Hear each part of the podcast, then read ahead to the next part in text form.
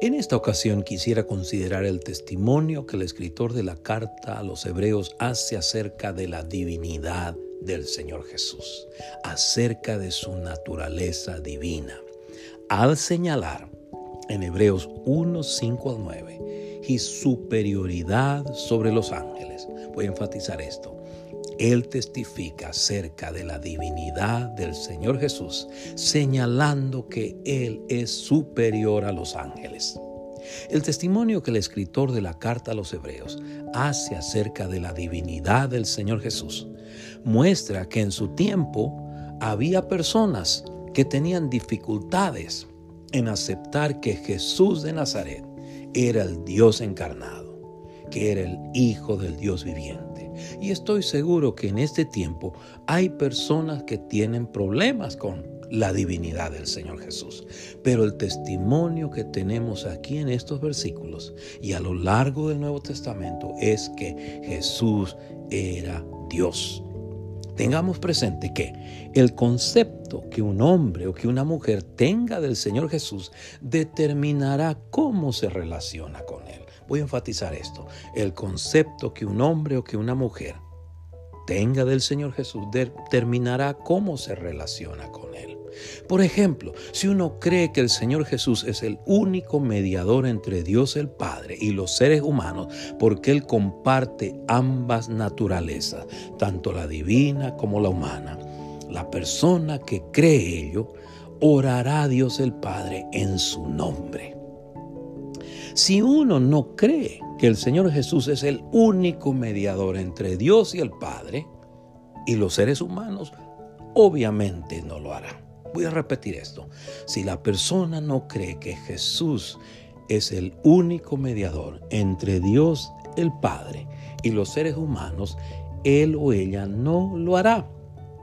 Asimismo, es importante meditar acerca de la persona del Señor Jesús, porque el concepto que tengamos de Él impacta cómo nos relacionamos con los demás. De hecho, las personas que se adhieren o que aceptan las enseñanzas de nuestro Señor aman a los demás porque Jesús les ordena hacerlo.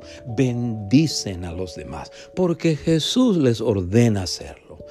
Sirven a los demás porque el Señor les dio el ejemplo de servicio y además les ordena hacerlo. Perdonan a los demás porque el Señor les perdonó y el Señor les ordena perdonar piden perdón a los demás, porque el Señor nos muestra que la persona que se humilla, que pide perdón, lo encuentra. Ellas también alientan a los demás. El hombre o la mujer reconoce la autoridad o el señorío que el Señor Jesús tiene sobre su vida porque entiende y cree que posee dos naturalezas, la naturaleza divina y la naturaleza humana. Por otro lado, el hombre o la mujer que no reconoce su autoridad no se somete a ella. Los evangelistas Mateo y Lucas subrayan dicha verdad al narrar la concepción sobrenatural o milagrosa del Señor. Voy a enfatizar esto. Ambos evangelistas subrayan la concepción sobrenatural o milagrosa del Señor Jesús. Los evangelistas Marcos y Juan testifican acerca de la divinidad y humanidad del Señor Jesús al narrar su ministerio, sus facultades, sus atributos, sus enseñanzas, sus encuentros y milagros entre los hijos de Israel. En Hebreos 1, 5 al 9, como dije anteriormente, el escritor de la carta a los hebreos declara que Jesús de Nazaret, también llamado el Hijo de Dios o el Hijo del Hombre, es, era la encarnación de Dios al afirmar que a diferencia de los ángeles tenía una relación única con el Padre, que Él era superior a los ángeles y que Él era objeto de adoración. Y esta es la versión Reina Valera 1960. Porque a cuál de los ángeles dijo Dios jamás, mi hijo eres tú, yo te he engendrado hoy, y otra vez yo seré a él por, por padre y él me será mi hijo. Y otra vez, cuando introduce al primogénito en el mundo, dice, adórenle todos los ángeles de Dios. Ciertamente de los ángeles dice, el que hace a sus ángeles espíritus y a sus ministros llama de fuego. Mas del Hijo dice, tu trono, oh Dios, por el siglo del siglo. Cetro de equidad es el cetro de tu reino has amado la justicia y aborrecido la maldad, por lo cual te ungió Dios, el Dios tuyo, con óleo de alegría más que a tus compañeros. Ahora bien, esta es la nueva traducción viviente del mismo pasaje. Pues Dios nunca le dijo a ningún ángel lo que le dijo a Jesús. Tú eres mi hijo. Hoy te he llegado a ser tu padre. Dios también dijo, yo seré su padre. Dios también dijo, yo seré su padre y él será mi hijo. Además, cuando trajo a su Hijo Supremo al mundo, Dios dijo que lo adoren todos los ángeles de Dios.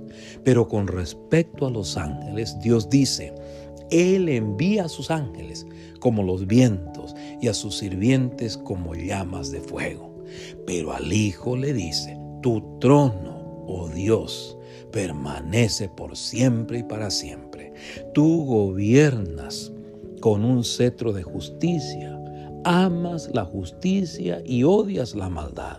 Por eso, oh Dios, tu Dios te ha ungido, derramando el aceite de alegría sobre ti más que a cualquier otro.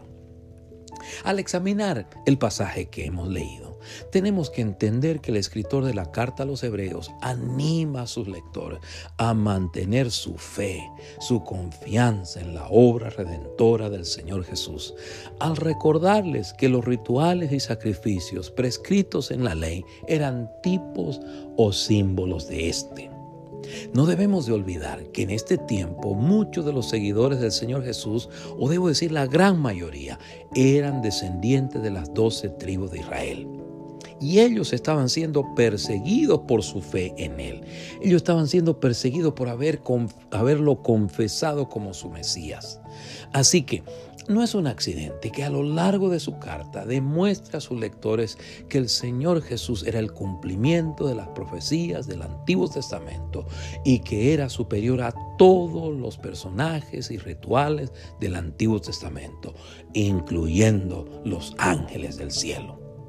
Por ejemplo, él declara en el capítulo 10 que el sacrificio del Señor Jesús en la cruz era el cumplimiento de todos los sacrificios del Antiguo Testamento, que su sacrificio en la cruz era superior a todos los sacrificios del Antiguo Testamento, porque estos tenían que ser repetidos vez tras vez. En cambio, su sacrificio había sido realizado una vez y para siempre. Asimismo, los sacrificios del Antiguo Testamento tenían un poder limitado. Ellos, en vez de limpiar a las personas, les recordaba sus pecados. En cambio, el sacrificio de Jesús tenía y tiene el poder para limpiar a los creyentes de toda maldad. Por eso le adoramos, por eso le agradecemos, por eso le servimos. En Hebreos 1, 5 al 9, el escritor de la carta a los hebreos contrasta la relación única que el Señor Jesús tiene con Dios el Padre con la relación que Dios el Padre tiene con los ángeles. Voy a repetir esto. El escritor contrasta la relación única, estrecha, diferente que el Señor Jesús tiene con Dios el Padre con la relación que Dios el Padre tiene con los ángeles. Es evidente que los ángeles han participado en la historia de la redención como mensajeros de Dios. Los evangelistas Mateo y Lucas testifican que ángeles anunciaron la concepción y el nacimiento del Señor Jesús. De hecho, aquí en Mateo 1, 20 y 21, el escritor, el evangelista testifica y dice, y pensando él en esto, refiriéndose a José, y aquí un ángel del Señor le apareció en sueños y le dijo, José, hijo de David, no temas recibir a María tu mujer, porque lo que en ella es engendrado del Espíritu Santo es, y dará a luz un hijo, y llamará su nombre Jesús, porque él salvará a su pueblo de sus pecados. Ahora, en cuanto a su resurrección, también un ángel da testimonio de ello. Mateo 28, 2 y 3 dice, y hubo un gran terremoto porque un ángel del Señor, descendiendo del cielo y llegando, removió la piedra y se sentó sobre ella. Su aspecto era como un relámpago y su vestido blanco como la nieve. Por lo tanto, amemos reverenciemos, apreciemos, honremos, alabemos, agradezcamos y sirvamos al Señor Jesús, dando testimonio a otros de nuestra fe en Él, así como Dios el Padre ha dado testimonio y da testimonio de Él. Amén. Dios les bendiga.